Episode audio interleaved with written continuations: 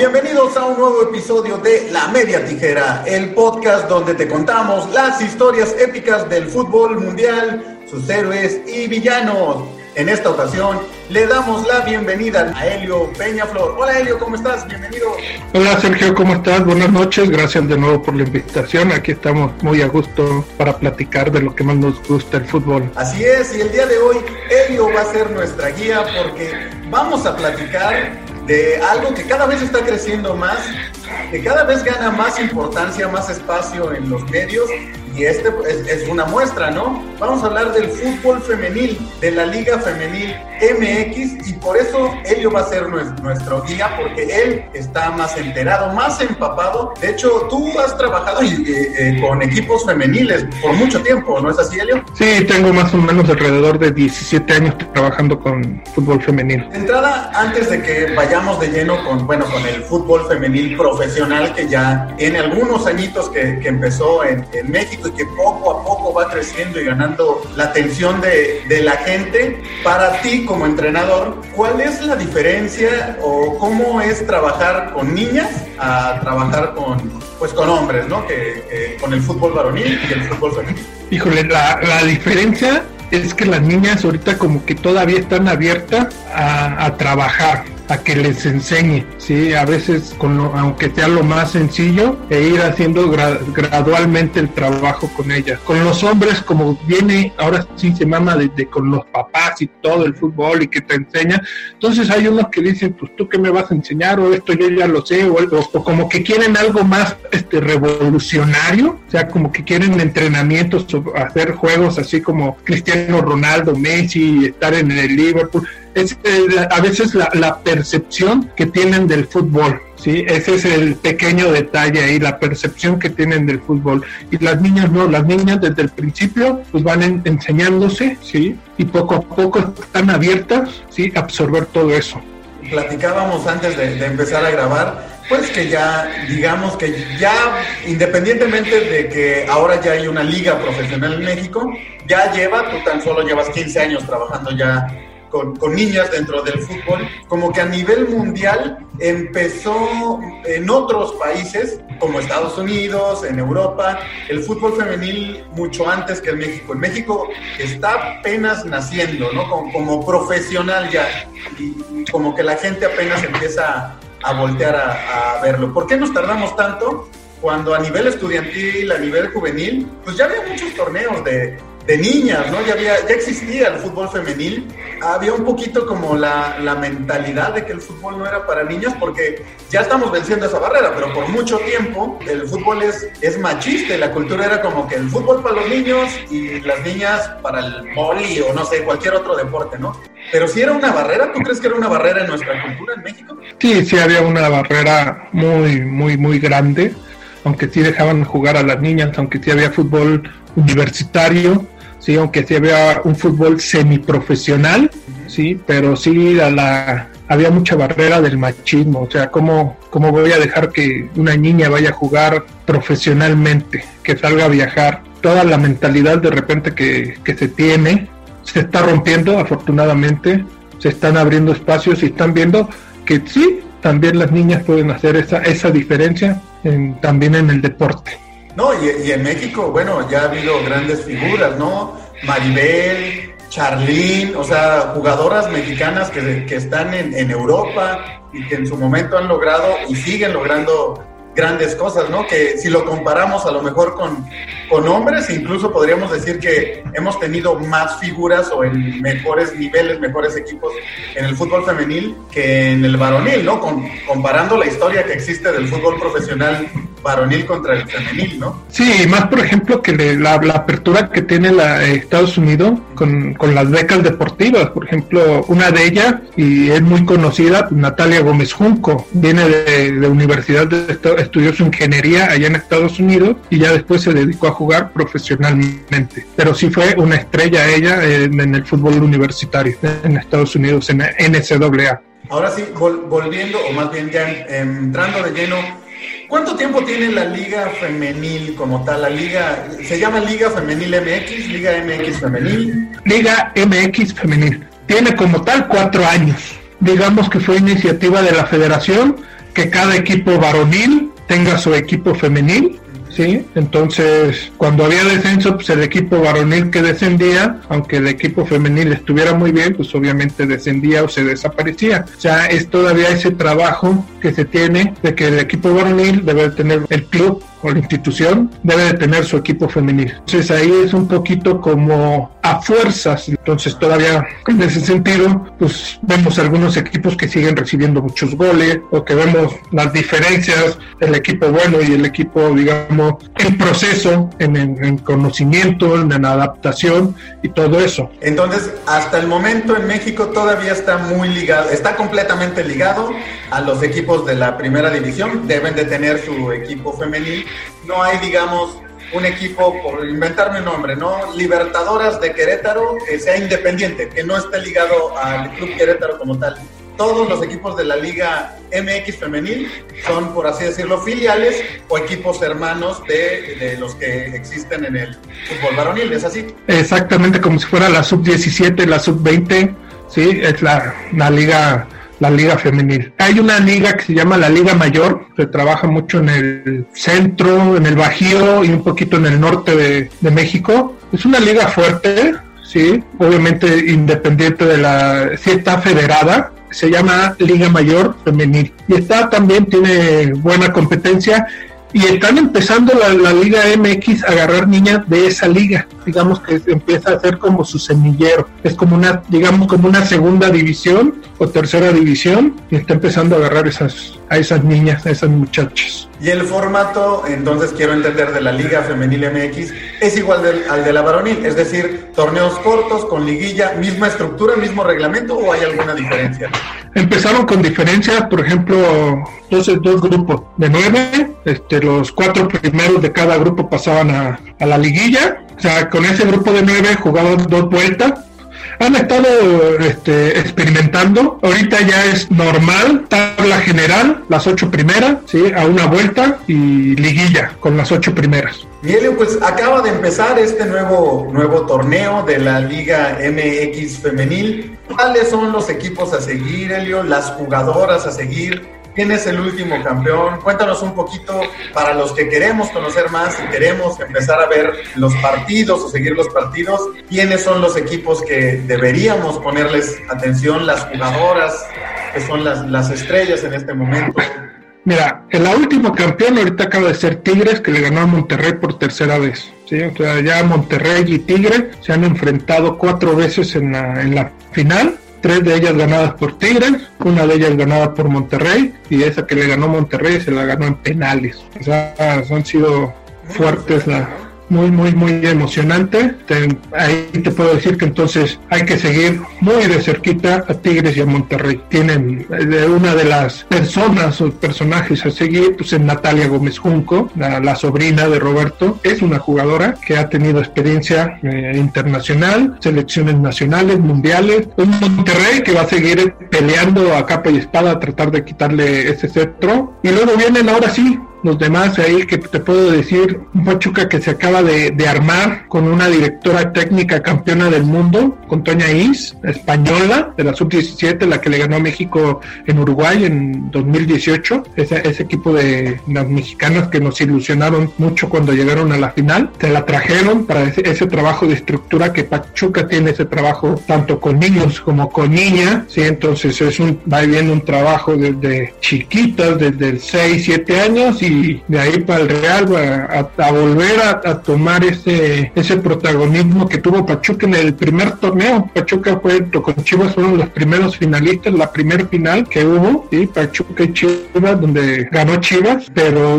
de ahí se, se perdió un poquito Pachuca, entonces quiere volver a retomar ese protagonismo. Se jalaron a Norman Palafox, esa estrella de Exatlón, esa estrella de, de Chivas, y se, la, y se la trajeron. Y con su gente que tiene ahí, ahí normal el Pachuca con sus visorías. Otro equipo a seguir, el América de Leonardo Cuellar, viejo lobo de mar que conoce el fútbol femenil. Yo creo que mucho más que, que la gente que cree que conoce el fútbol femenil, un viejo lobo de mar, sí con sus detallitos como cualquier otro, pero de que conoce el, fútbol femenil, lo conoce. Y ahorita está pues, tratando de, reinventar a ese, a ese América, sí que llegó campeón, que destronó a Tigres, entonces vamos a ver Leonardo Cuellar qué va a hacer porque sí hizo muchos cambios en, en el América, vamos a ver ese un nuevo América estaba diciendo Leonardo Cuellar, vamos a ver un nuevo América reinventado que va luchar por el campeonato. Sí, esos, esos dos va como que van a seguir la, a, Tigres y a Monterrey. Y después, pues vamos a los demás equipos ahí a, tratar de luchar, a tratar de hacer algo. Ahí puedo ver un Chivas, un Chivas muy mermado, un Chivas de Guadalajara muy mermado, donde no sé si te tocó ver una, una, una niña, fue el nombre, que renunció al Guadalajara por esos problemas salariales, que dice que con dos mil pesos no puede vivir, aunque sí tenga sus entrenamientos, aunque sí, ese, ese es el problema algunos de algunos equipos la paga era una de sus grandes jugadoras, Norma Palafox, que se fue a Pachuca, otras dos niñas que se fueron a Tigre. Entonces, Chivas se ve un poquito mermado, ahorita como que está más enfocado a su equipo de hombres. Y los demás, vamos a ver qué, qué hacen, qué están haciendo, a quienes contrataron, porque de repente ya agarran niñas, como te digo, de la liga, de la liga mayor o de otras ligas que son semiprofesionales, que les ven ahí madera para jugar en, en, el profesionalismo. Otra cosa, ya son más en entrenadoras mujeres, ¿sí? Ahorita son, ya subió la, a seis entrenadoras, eso es algo interesante, seis entrenadoras, y los demás pues, todavía siguen siendo caballeros, que ya se están especializando en este sentido del fútbol femenino, porque te, te tienes que especializar a, conocer el fútbol femenino. Ahorita que mencionas eso, en cuestión de eh, los árbitros también, ¿Todos los árbitros son mujeres o también hay también hay varones? También hay varones, pero sí sí sí tratan de darle pues, ese fogueo ese fogueo a las, a las, a las mujeres. Eh, de hecho, van, van dos que van a, a, mandar, a mandar a un torneo internacional, los árbitros, ¿sí? Entonces sí, sí, ya iban poco a poco. Lo que estaría interesante es que las campeonas o algo, así como los hombres, hacer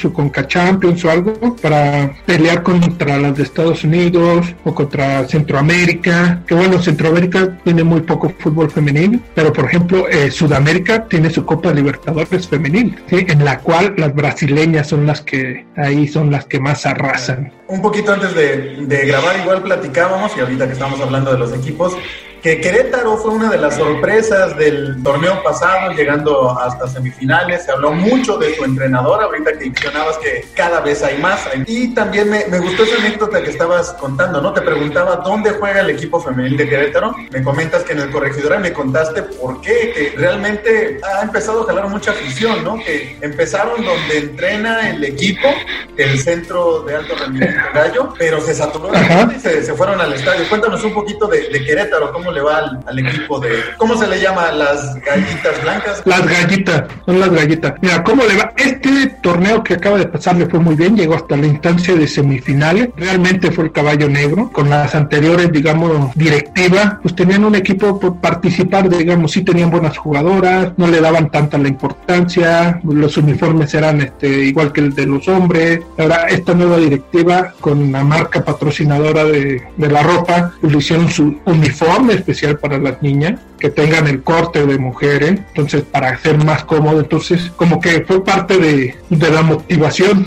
Entrenan donde entrenan el, equipo de primera división, entrenan donde entrenan los de la sub-20, los de la sub-17, entonces digamos que le dieron esa, esa importancia al equipo femenil, ¿sí? aparte de que se trajeron una entrenadora, ¿sí? Carla Rossi, que venía de Tijuana, que su especialidad pues estaba en Estados Unidos, es mexicana, pero su especialidad estaba pues, en el fútbol eh, universitario, entonces tenía esa experiencia, entonces logró conjuntar un buen equipo, ¿sí? un equipo que dio garra, ¿sí? perdió en la semifinal contra Tigre, el actual campeón, ¿sí? pero sí esa sorpresa ¿sí? De, de, poder, por ejemplo, de empatar con Monterrey, de ganarle al América, de empatar con Atlas en el torneo regular y en la, en, la liguilla jugó contra Atlas los cortos de final, perdió en Querétaro, pero se fue a, Guadalajara y ahí le dio la vuelta. Entonces, como este digo que fue la gran sorpresa, y aquí en Querétaro le dio pelea a Tigre. ¿Y cómo ha sido la respuesta de, de, la afición? Lo que me comentabas, ¿no? Que primero pues se los llevaron ahí donde entrenaban se saturó y dijeron, ¿sabes qué? Los las tenemos que llevar al, estadio.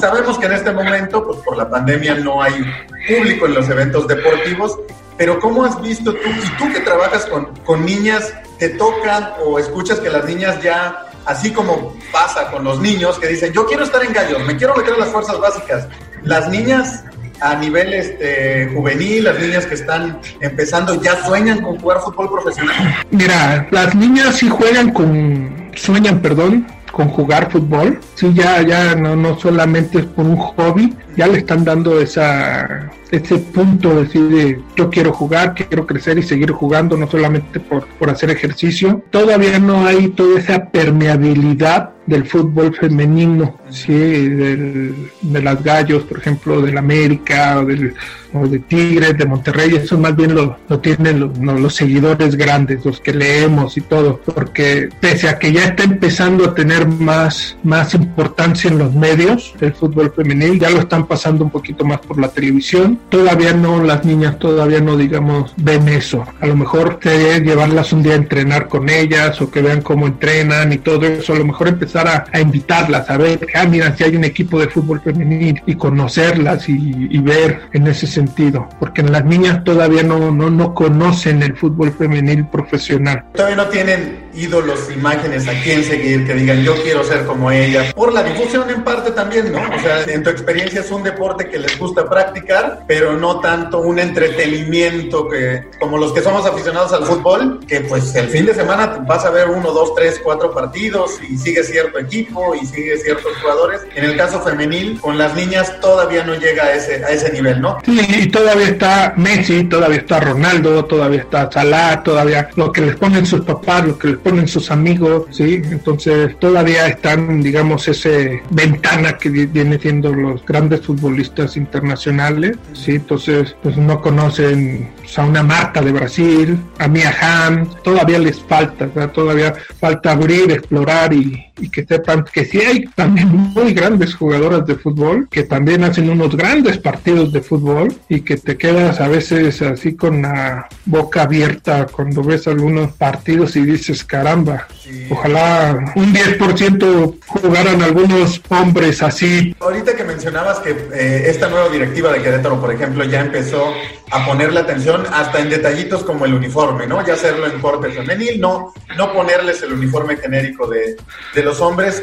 Eh, vi que, por ejemplo, Monterrey tiene incluso su logo, ¿no? Su propia imagen, rayadas, que es un logo obviamente basado en el del, Monterrey eh, varonil, pero es un logo diferente, que, que, son como tres rayas que forman una M. Está muy bonito, a mí me encanta. ¿Algún otro equipo? Digo, obviamente, como nos comentas, todos están ligados al equipo varonil de, de primera división, pero así como rayadas, ¿hay algún otro equipo que empiece a jugar un poquito con los logos, con los uniformes, con el diseño, que les que empiece como a crear esa personalidad propia del equipo femenil que no sea nada más la copia o tal cual jugar con la misma playera que el varonil. Por ejemplo, Rayadas, pues tú hablas en eso, igual tiene su corte, su, su propio uniforme, aunque es casi idéntico al de, al de Monterrey. Una que empezó a hacer esos cambios fue Chivas. Chivas más que lo que tiene son sus patrocinadores especiales. Son diferentes sus patrocinadores al de, al de varonil. Querétaro este año fue también empezó a,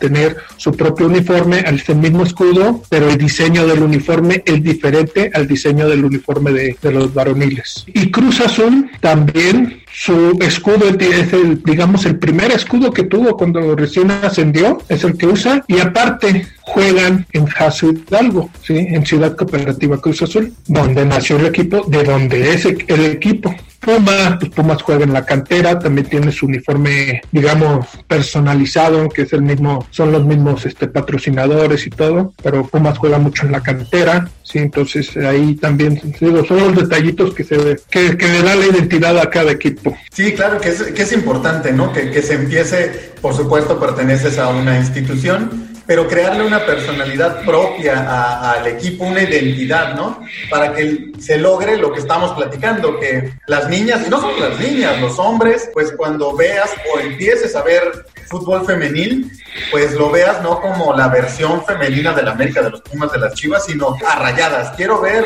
a, gallitas, quiero ver a pumitas, no sé, al equipo. No, no, es, no quiero ver a la versión femenina del, de, Pumas. Quiero ver a este equipo femenil que pues tiene sus propias figuras y quiero ver a esta portera y a esta delantera y, las niñas se empiecen a identificar con estas jugadoras y los aficionados empecemos a, querer ver estos partidos por una identidad propia, ¿no? Eh, creo, creo que sí es Sería importante que se empiece a crear eso también. ya se está llegando, por ejemplo, en, en cuestión aquí, pues Monterrey y Tigres sí nos llevan tres pasos adelantados. Querétaro, ahí va, ahí va con sus, con sus gallitas, y Puma, también ya, ya ahí va con su, con, con su propio tipo de porra. Chivas como que empezó muy bien, pero todos estos problemas que han tenido, digamos, de directiva, cambios de directiva, como que la dejaron a un lado. Pachuca, más que, más que con la gente, pues es su trabajo de, de, abajo. De repente le, dan pase a, pues, a todas sus escuelas de fútbol que tienen ahí en Pachuca, a todos sus chavos para que vayan, porque si ven los partidos de de, las niñas, pues son en viernes o son en lunes, sí, como que tratan de que no, que no son, que no se contrapunten con los, con los varones. E, e, ese no sientes también que es, que es un problema. Digo, hasta cierto punto se puede decir que se entiende, porque eh, ¿cómo, ¿cómo, programas la liga femenil de manera que no se empalme con la varonil y darle su espacio, pero desgraciadamente,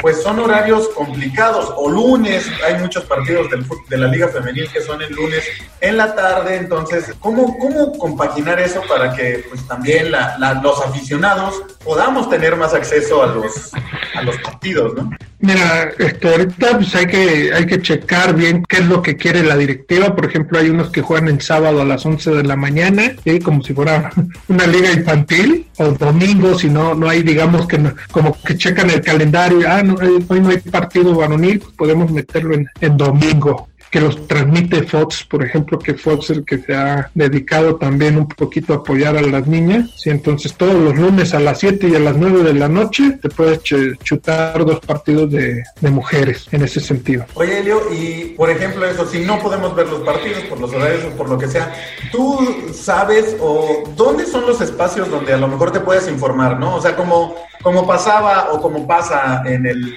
en el fútbol varonil. A lo mejor no puedes ver los partidos, pero sabes que te avientas los diferentes programas que hay en todos los canales deportivos, domingo a las 10 de la noche, y ahí te van a pasar el resumen. Ya hay esos espacios en los medios, ya, ya hay un programa en el que dices, ah, aquí voy a ver la jornada completa, o los resúmenes, o todavía eso también está complicado de encontrar. ¿O qué, dónde nos recomiendas que nos empecemos a empapar más del fútbol femenino?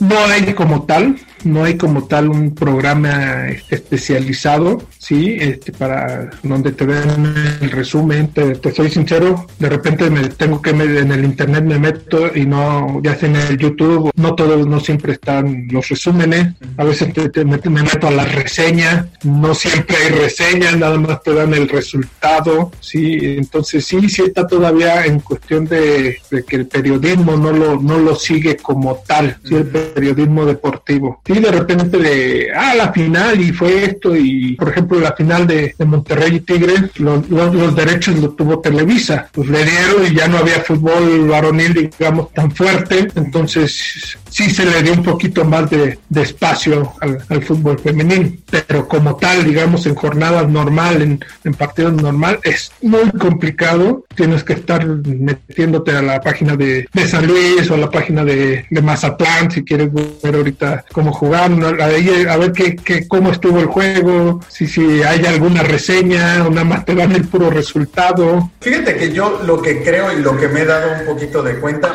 más allá de, como comentamos, que sí, no hay prácticamente cobertura periodística o de los medios, las niñas y los equipos creo que están haciendo muy buen trabajo a través de redes sociales. No tanto de mostrarte los partidos, sino de que empieces a voltear a ver, hay dinámicas, hay las chivas eh, en su canal, no sé si se llama así, canal de TikTok o en su perfil de TikTok de Chivas, subían aprovechando como eh, la atracción mediática que tiene Palafox, cada rato subían bailes, rutinas, que es otra forma de empezar a traer, a traer gente, ¿no?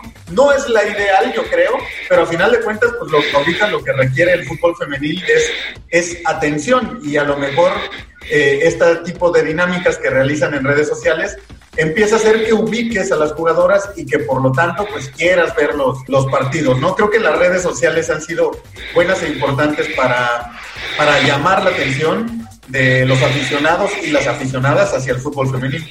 Sí, muy, muy importante las redes sociales. Por ejemplo, que yo estoy en Querétaro, Gallos tiene su red social de varonil y su Twitter de femenil, o sea, no es el mismo, o sea, ya tratan de dar su, sus información en cada, en cada uno, entonces eso, eso lo agradeces, sí, lo agradeces en, en, ese sentido. Las páginas, por ejemplo, Medio Tiempo tiene su, digamos, su icono de fútbol femenil, pero de repente no está actualizado. La federación tiene su página de, de las niñas, o sea, pero lo que me da risa es que no tiene ni el roster ni el cuerpo técnico. Este, algunas páginas de, de los mismos equipos no le, dan el espacio a, su equipo femenil. Entonces sí está un poquito ahí difícil, uno que sí como que lo quiere seguir y, le cuesta un poco de trabajo en ese, en ese sentido. Y hablando precisamente de eso, vayamos a ese, a ese lado. Hace rato mencionabas esta jugadora de, Chivas que se fue y, y, que dijo, bueno, es que me pagaban 2.500,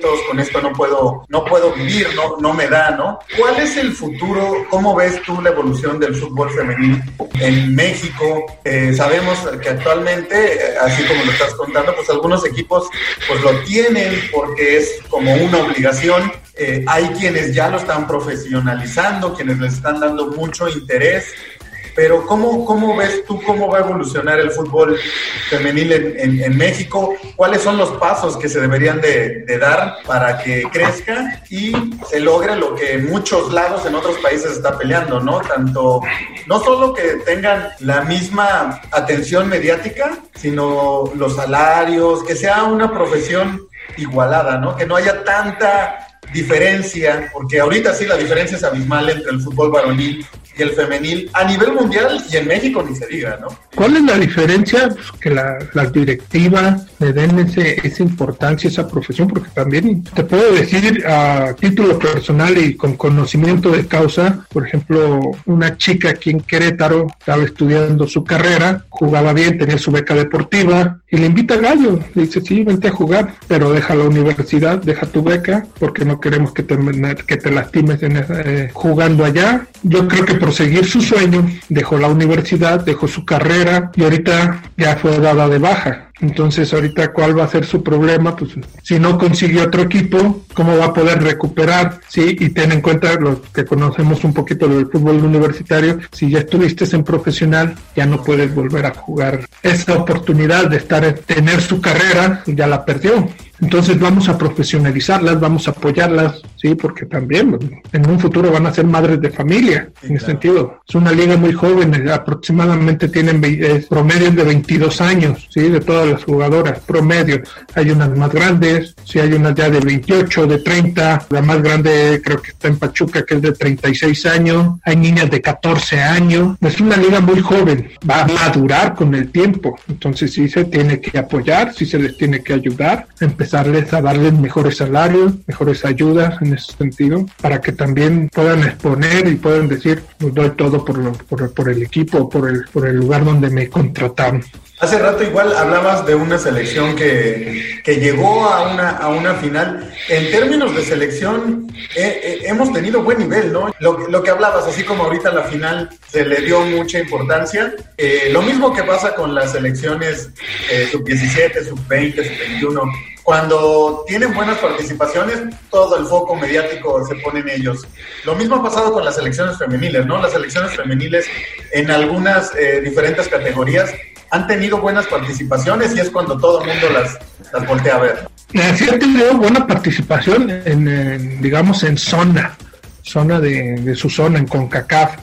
Sí, obviamente se tiene que pelear con Estados Unidos y Canadá, que son potencias para, para pues, los pases a los mundiales, pero le ha ido bien, le ha ganado a Estados Unidos, le ha podido ganar a Canadá, sí, eh, ha estado en, mundial, en los mundiales, ha llegado a octavos de final, o han estado, digamos, haciendo buena participación. Entonces llegó a, un, a una final sub-17. Fíjate que lo que hacen ahí, hacen un muy buen escauteo, ¿sí? Hacen de excelente escauteo la, los entrenadores o entrenadoras, ¿sí? sí, ahí te jalan, te jalan y van diciendo sí, no, sí llevan como 100 niñas y de esas 100 niñas van haciendo su filtro y, y, y, va, y trabajando desde 3, años desde antes. En ese sentido, sí, las, la, las elecciones femeniles se hacen muy buen escauteo, pero pues, muchas veces las concentraciones y todo, pues los pagan los papás, no la federación. Como les pasa a muchos deportistas olímpicos, ¿no? Que realmente sus familias o ellos mismos tienen que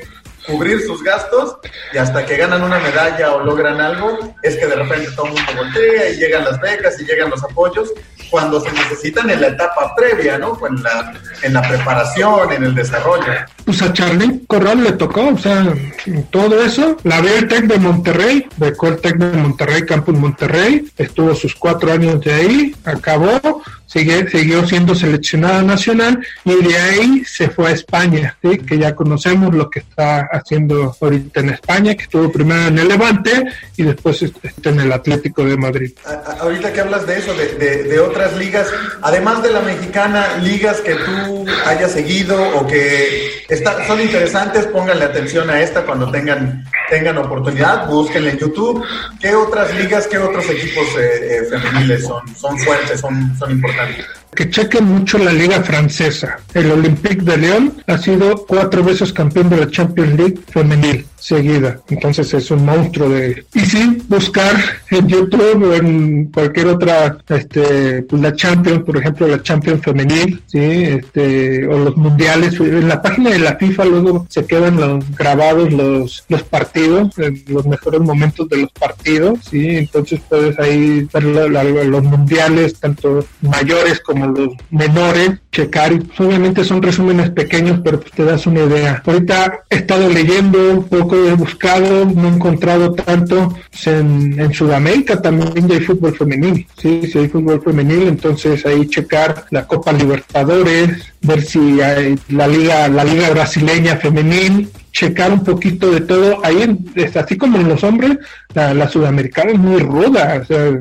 juegan mucho en, en golpe, o sea, es demasiado físico, demasiado ablandar al jugador para poder tener ese dominio. Entonces, por yo siento que por eso el fútbol sudamericano no ha tenido ese despunte, sí, como el mexicano, porque el mexicano se ha despuntado en comparación. Obviamente Brasil se cuece aparte, pero los demás sí todavía les cuesta un poquito, juegan mucho al golpe.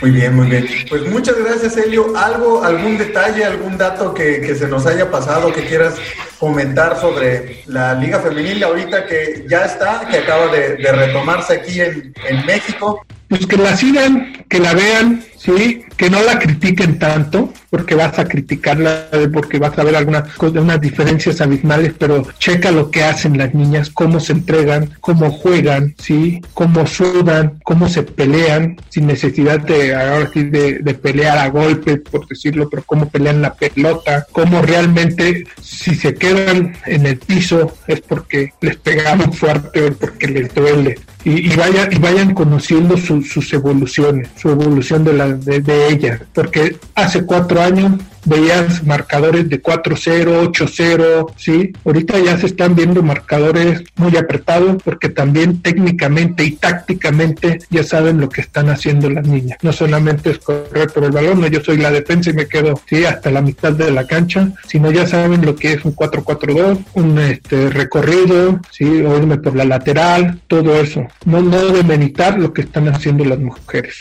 Sí, no, no, para nada. Creo que es muy, muy valioso y cada vez eh, eh, lo podemos ver, podemos ver golazos, podemos ver la calidad técnica que tienen. Y ahorita que mencionabas eso de que si en un partido de fútbol femenil una jugadora se queda en el piso es porque de verdad le pegaron. Escuché en una entrevista donde hablaban precisamente jugadoras y directivas, la presidenta de la Federación Femenil de, Fútbol aquí en México, o bueno, de la división femenil, porque no existe una federación femenil como tal, pertenece a la Federación Mexicana, y donde hablaban que ellas un insulto, una frase que se usaba mucho en el fútbol varonil, ahora la aplican ellas, ¿no? Que cuando a lo mejor una jugadora ven que está tirada y está medio fingiendo, le dices, juegas como hombre, ¿no? Porque te quedas ahí tirado fingiendo una jugada cuando ni te pegué, ¿no? Entonces, eh, una de las diferencias que como espectáculo creo que tiene el fútbol femenil es eso, ¿no? Que son menos teatreras como, como vemos mucho en el fútbol varonil, que ahí sí le jugamos más al sacar el colmillo, a, tirarte un ratito, a, eh, en el caso del femenil sí vemos que están más a jugar, a jugar, ¿no? Sí. Y los que tengan hijas, hijas y que tu hija te vaya a decir, oye papá, tengo ganas de jugar fútbol, y métela, métela, no, no, no pasa nada. Y si no hay equipos de niña, métela con niños, no pasa nada. En etapa formativa, una niña puede jugar con niños hasta los 11, 12 años y no pasa nada. O sea, tienen la misma capacidad física, ¿sí? En ese sentido. Entonces, déjala jugar también. Pues, si no hay una liga de puras niñas, pues métela con niños, no pasa nada. Y que los niños respeten y que los niños vean también sus evoluciones en ese sentido. Muchas gracias, Elio. Ese es muy buen consejo. Creo que es la mejor forma de que cerremos este, este episodio que le hemos dedicado al fútbol femenil. Exacto, lo que comentábamos un poco al, al, inicio, ¿no? La cultura ha tenido mucho que ver en cómo el fútbol femenil, pues existe esa gran diferencia con el fútbol varonil, porque a nosotros, a los que somos eh, generación X, los que estamos en el cuarto piso, veíamos de otra, de otra forma, nuestros padres veían de otra forma el, el fútbol, si era algo muy, muy marcado que era para niños,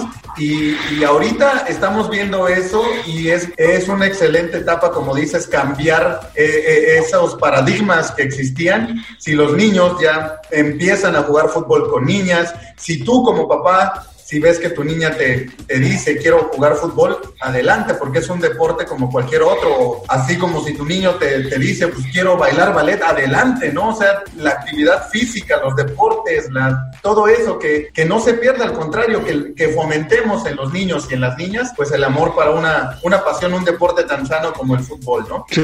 Pues muy, muchísimas gracias, Elio. Nos vemos en un próximo episodio. Pues le damos seguimiento a la, a la Liga MX femenil más, más adelante. ¿Qué, qué ha pasado con con, la liga, ya que precisamente estamos hablando de que hay pocos espacios, pues podríamos empezar a darle más espacio también aquí en la media tijera y pues tener más eh, eh, al tanto a la gente sobre qué está pasando con la liga femenil MX. Con todo gusto, Sergio, aquí estamos, sí, para decir de lo que más nos gusta el fútbol. Y más que también se vienen Juegos Olímpicos y hay que ver también el, preolímpico femenil, sí, que todavía no se sabe en dónde va a ser y qué equipos van a, van a disputar el pase de la Olimpiada. Así es, así es. Vamos a ver qué, qué pasa con eso. Vamos a ver si cuándo se juegan también, porque bueno, desgraciadamente todavía estamos ahí eh, batallando con el COVID y todas las consecuencias que ha traído en el deporte y en la vida en general. Muchas gracias, Elio. Nos vemos en un próximo episodio. Gracias, un saludo a todos. Esto fue el podcast de La Media Tijera. Recuerda que nos puedes encontrar en todas las redes sociales. En Facebook e Instagram nos encuentras como La Media Tijera, Twitter, arroba Tijera Media. Y este podcast lo puedes escuchar en tu plataforma favorita. Estamos en Google Podcast, Apple Podcast, SoundCloud, Spotify, Amazon Music, iHeartRadio y más. La Media Tijera es un podcast hecho por todos y para todos. Nos escuchamos en la próxima.